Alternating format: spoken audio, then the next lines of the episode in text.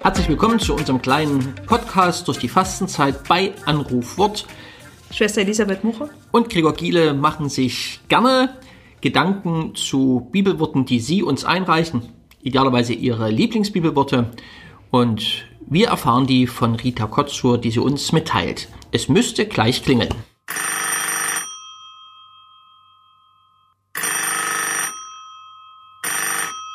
Einen herzlichen Gruß an euch. Hier ist Rita.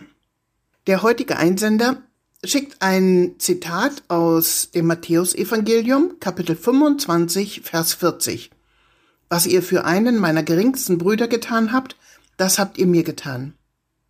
Und er ergänzt, indem wir unserem Nächsten helfen, ihn gut behandeln, freundlich mit ihm umgehen, dienen wir Jesus.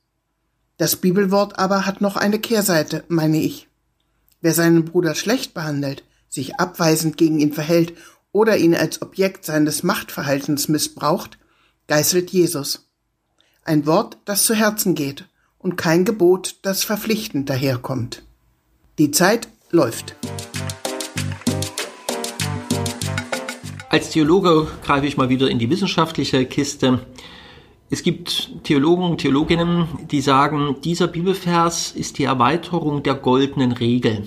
So nach rein menschlichem Maßstab will ich natürlich nicht, dass mir etwas getan wird, Unangenehmes, also soll ich anderen das Gleiche auch nicht tun. Das ist im Endeffekt eine Regel der Klugheit und der Vernunft. Und Theologen, Theologinnen sagen, in diesem Vers bekommt diese goldene Regel aus Menschenvernunft nochmal eine andere Dynamik und Überzeugungskraft, weil Gott eingebunden wird. Also, dass das nicht nur eine Geschichte zwischen Menschen ist, was er oder sie mir tun, was ich ihnen tue, sondern dass sich Gott daran bindet und das Gute dadurch verstärkt. Gott Gutes tun, wer kann sich sowas denn vorstellen? Aber natürlich auch die Konsequenzen im Negativen nochmal verstärkt und sagt, denkt dran, das, was ihr falsch macht, trifft auch mich. Wir stehen in Sichtweise des Karfreitags und haben Bilder im Kopf, was das bedeuten kann. Mich begleitet dieser Gedanke immer seit Theologiestudierenden Zeiten, wo wir das gehört haben. Dieser Bibelvers heißt, die goldene Regel an Gott zusätzlich angebunden. Für mich ist, glaube ich, an der Bibelstelle vor allem der Gedanke zentral, dass Jesus sich zu dem geringsten Bruder macht. Oder dass Jesus genau da ist und auch in genau dem ist, was der geringste Bruder, die geringste Schwester lebt ähm, und wo sie ist.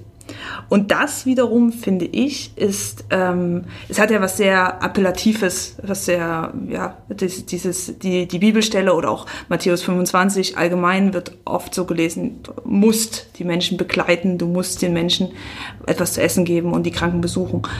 Ja, ja, natürlich. Und gleichzeitig dreht diese Art, die Geschichte zu erzählen oder diese Stelle, für mich das in eine Perspektive hinein, wo ich nicht mehr so stark den Appell an mein moralisches Gewissen höre, sondern eher die Einladung, ja, fast schon die, die Verheißung, in meinem geringsten Bruder und meiner geringsten Schwester, genau da begegne ich Jesus.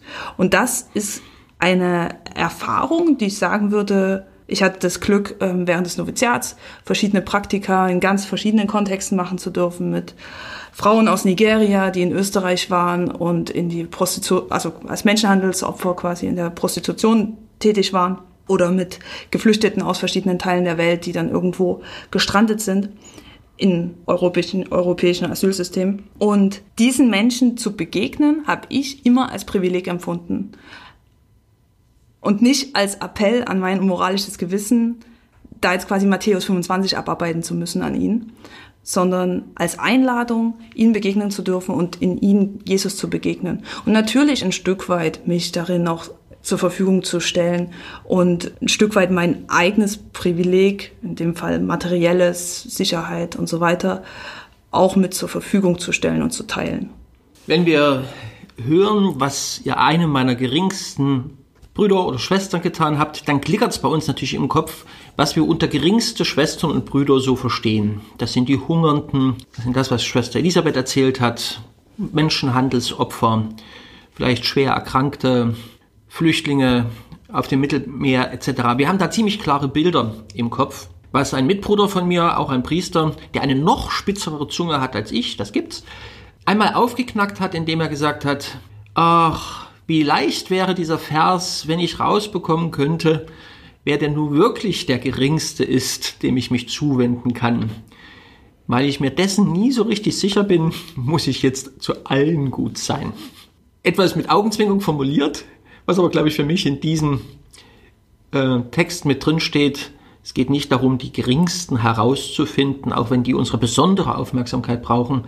Das ist ein Appell, vorsichtshalber, wie mein Kollege es sagen würde, zu allen Menschen gut zu sein. Ich gucke zu Elisabeth. Ist das eine Brücke für eine Hausaufgabe?